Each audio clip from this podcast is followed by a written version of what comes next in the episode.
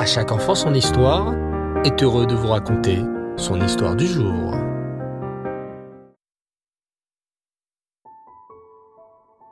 Bonsoir les enfants et Reftov, j'espère que vous allez bien et que vous avez passé une super journée. Baou Hashem. Ce soir, je suis très heureux de vous retrouver pour la Iloula d'un immense tzaddik qui a vécu il n'y a pas très longtemps. Ce tzaddik, nous célébrons sa Iloula dans quelques jours, dimanche 13 Tammuz. Cet immense tzaddik porte un nom très rare, mais magnifique. Ce tzaddik s'appelait Rabbi Elchanan Wasserman. Rabbi Elchanan Wasserman était l'un des meilleurs élèves du Rafetz C'était un tzaddik qui, depuis tout petit, aimait profondément la Torah et les mitzvot. Toute sa vie, il étudiait la Torah et pratiquait les mitzvot. Rabbi Elchanan Wasserman s'occupait aussi beaucoup des yeshivot. À l'époque, les élèves qui étudiaient la Torah dans les yeshivot étaient très pauvres. Ces pauvres élèves avaient du mal à étudier la Torah, car ils avaient faim et froid. Que faisait alors Rabbi El-Hanan Wasserman? Il voyageait dans le monde entier pour ramasser de l'argent afin de pouvoir acheter des manteaux, des couvertures et de la nourriture aux élèves des yeshivot. Rabbi El-Hanan Wasserman était aussi un homme d'une extrême gentillesse et d'une très grande douceur.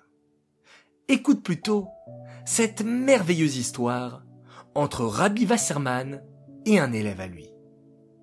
Un jour, un élève de Rabbi Wasserman eut de très mauvaises notes à ses contrôles. Le pauvre élève était vraiment triste et découragé. Cet élève avait aussi très honte, car il bégayait et n'arrivait donc pas à parler correctement lorsque ses camarades ou ses professeurs lui parlaient. Oh, j'y arriverai jamais, pensa cet élève. Je rate toujours mes évaluations. Et, et je ne parle pas correctement. J'en ai assez. Je crois que je n'arriverai jamais à bien apprendre la Torah. C'est décidé. L'année prochaine, je ne retournerai plus à la yeshiva.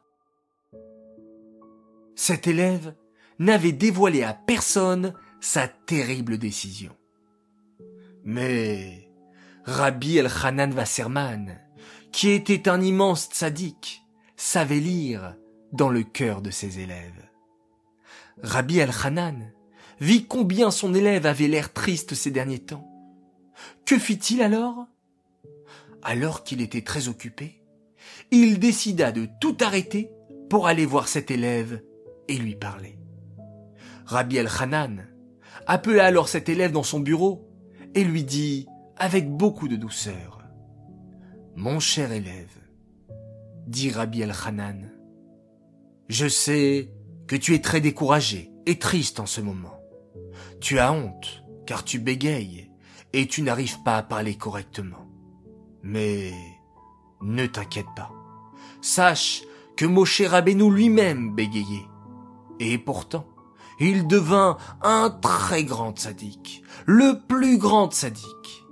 Et il réussit à faire sortir les béné Israël d'Égypte, les conduisit dans le désert et leur transmit la Torah. Tu vois, l'important, ce n'est pas tant la parole. Il y a des gens qui savent très bien parler, mais ne font rien du tout. Le plus important, c'est de faire beaucoup de mitzvot et apprendre la Torah de toutes ses forces. L'élève ne répondit pas. Mais Rabbi El-Hanan vit combien son élève était ému de savoir que même Moshe Rabbeinu, notre grand maître, bégayait tout comme lui, et qu'il était pourtant devenu un immense tzaddik. Mais Rabbi El-Hanan vit aussi dans les yeux de son élève combien l'étude de la Torah lui semblait difficile. Il n'arrêtait pas d'avoir de mauvaises notes à ses contrôles. Rabbi Al-Hanan raconta alors une histoire à son élève.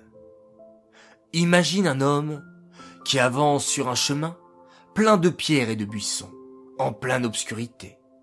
Cet homme a beaucoup de difficultés à avancer. Et parfois même, il lui arrive de trébucher et de tomber. Mais cet homme ne se décourage pas. Il continue à avancer. Avancer même s'il fait noir.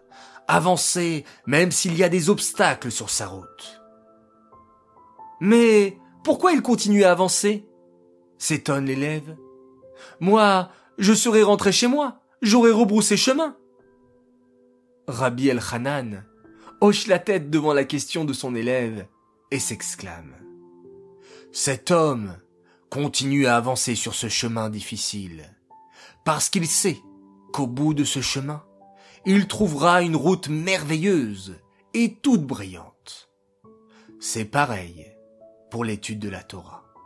Certains ont plus de difficultés à étudier, mais celui qui persévère et qui n'abandonne pas finira par comprendre toute la beauté de la Torah et sa merveilleuse lumière.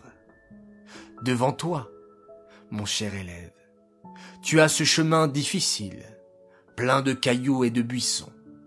Tu dois le franchir, et avec l'aide d'Hachem, lentement, mais sûrement, tu réussiras à acquérir une vraie connaissance de la Torah. Ces paroles d'encouragement, venues du fond du cœur, pénétrèrent dans le cœur de l'élève de Rabbi El-Hanan Wasserman, qui décida de continuer à étudier la Torah à la. Voilà, mes enfants, la merveilleuse histoire de Rabbi El-Hanan Wasserman, Zichrono Livracha.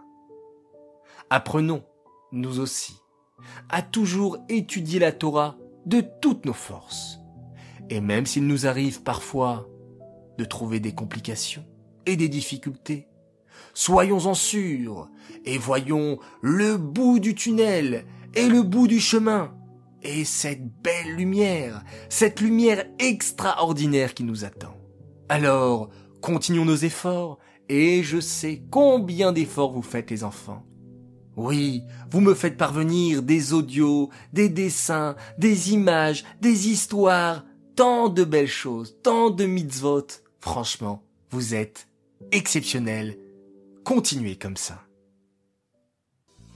Cette histoire est dédicacée les Louis Nishmat, Bluria, Bat David.